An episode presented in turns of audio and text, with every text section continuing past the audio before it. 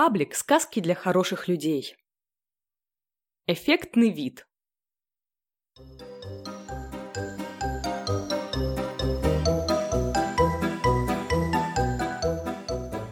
Котик! Котофеечек! Барбарис Иванович! Баба Яга ласково и уважительно звала своего соратника, но тот и не думал отзываться. Хороший ты мой, барс черногривый, друг любезный, красавец ненаглядный. Где же ты спрятался, зараза такая? Из всех перечисленных характеристик более всего коту сейчас подходило именно ненаглядный, ибо наглядеться на него действительно было нельзя, уже в силу того, что нигде его не было видно. Баба-яга проверила тайничок шапкой-невидимкой. Но она была на месте, прикрытая скатертью-самобранкой и простыней-самозастилайкой. Схрон с текстилем в целом не пострадал. «Иди сюда, я тебе сметанки наложу», — манила кота-яга. «Или хочешь, ступу покататься дам? Ты только мяукни, где ты, скотина?» В избушке было дымно, Какая-то копченая взвесь оседала на пол и стены. Скамья невероятным образом прилипла к потолку. Стол накренился, но выстоял. Из покосившегося котелка с зельем поднимался сизый дымок. Часть его содержимого выплеснулась и залила прекрасное поленце медленного огня. Пара табуретов вовсе треснула. На месте третьего красовалось остаточное мокрое пятно, а из-за печки боязливо выглядывала розовая лама. Розовая лама? Вот ты где, паршивец! Елейно протянула яга. Лама потупила взор и бочком так, бочком, как-то неуверенно процокала из своего укрытия видное место. «Ты зачем в котел перо жаброды рассунул? Ты же мне семнадцать килограмм порчи испортил!» «Хотел эффект поглядеть». «О, да ты у нас великий экспериментатор. Это, как его, аспирант. Лама не отвечала. Баба-яга разглядывала новообретенную скотинку. «Нравится?» Наконец полюбопытствовала она.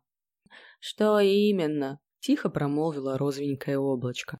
«Эффект!» — улыбнулась старушенция. Но Барбарис Иванович в своем новом виде предпочитал отмалчиваться и ковырять копытцем доски пола. Еще раз оглядев всю из себя виноватую розовую ламу, Баба Яга окончательно утратила желание стереть этого черного оболтуса в порошок. Приступили к уборке. Так мир обрел выражение «эффектный вид». Черный кот – ценный опыт, а Баба Яга – чудесные шерстяные носки. Розовые –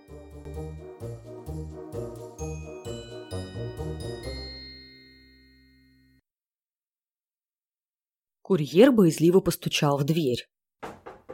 И еще раз пригляделся. Нет, конечно, по роду деятельности специалисту службы доставки и раньше доводилось бывать в разного рода захолустьях, но избушку на курьих ножках он видел впервые. Лапы выглядели как живые. Из силикона, что ли? Подумал паренек и поудобнее перехватил коробку, готовясь произвести очередную порцию стука. Дверь открылась и а вы по какому вопросу?» Поинтересовалась розовая лама. Вежливо так поинтересовалась, человеческим голосом. Месяц назад в холле богатого дома он чуть не присел на живого аллигатора, приняв его за модный диванчик. На прошлой неделе в какой-то ветхой квартирке ему угрожали ножом за пятиминутную задержку заказа. Но только тут, глядя в лицо милой розовой ламе, Курьер понял, что в его работе значит стрессоустойчивость. Вот здесь распишитесь. Дверь закрылась и... «Это что? Ларец? Зачем нам такой? Опять деньги выкинул? Крышка открывается, а сложить ничего нельзя!» «Это ноутбук». Баба Яга недоверчиво взглянула на розовую ламу. «И зачем нам этот агрегат?» Ну, раз ты уже не можешь мне истинный облик вернуть. А нечего было перо жабродыра в котел совать.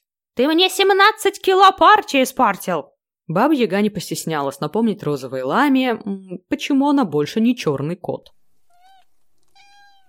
Никто теперь твой истинный облик вернуть не сможет. Никто не сможет. А фотошоп сможет. Инсту заведем. Кого заведем? Что за животина такая? Эх ты, реликвия! Усмехнулась розовая лама и уверенно застучала копытцами по клавиатуре.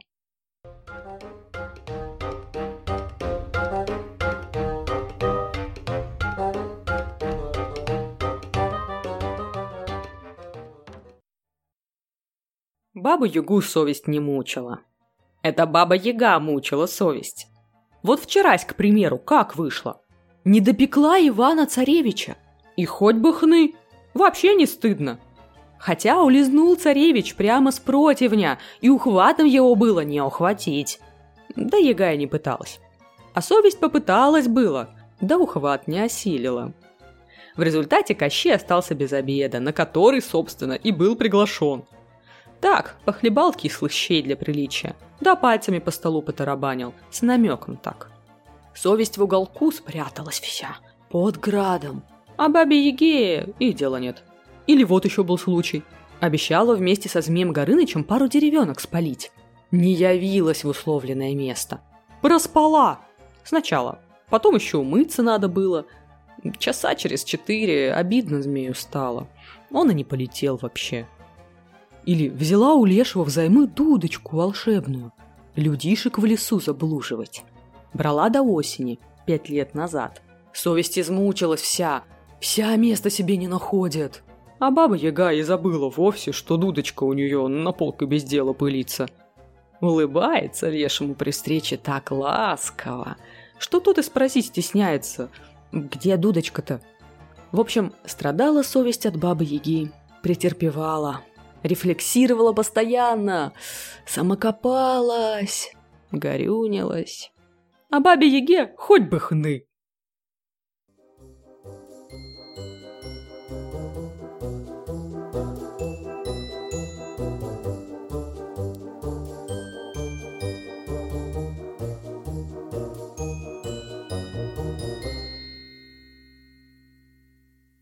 Вы можете поддержать душевные сказки денежным переводом на карту, а также подпиской на YouTube, Яндекс.Музыке, ВКонтакте и Кастбокс.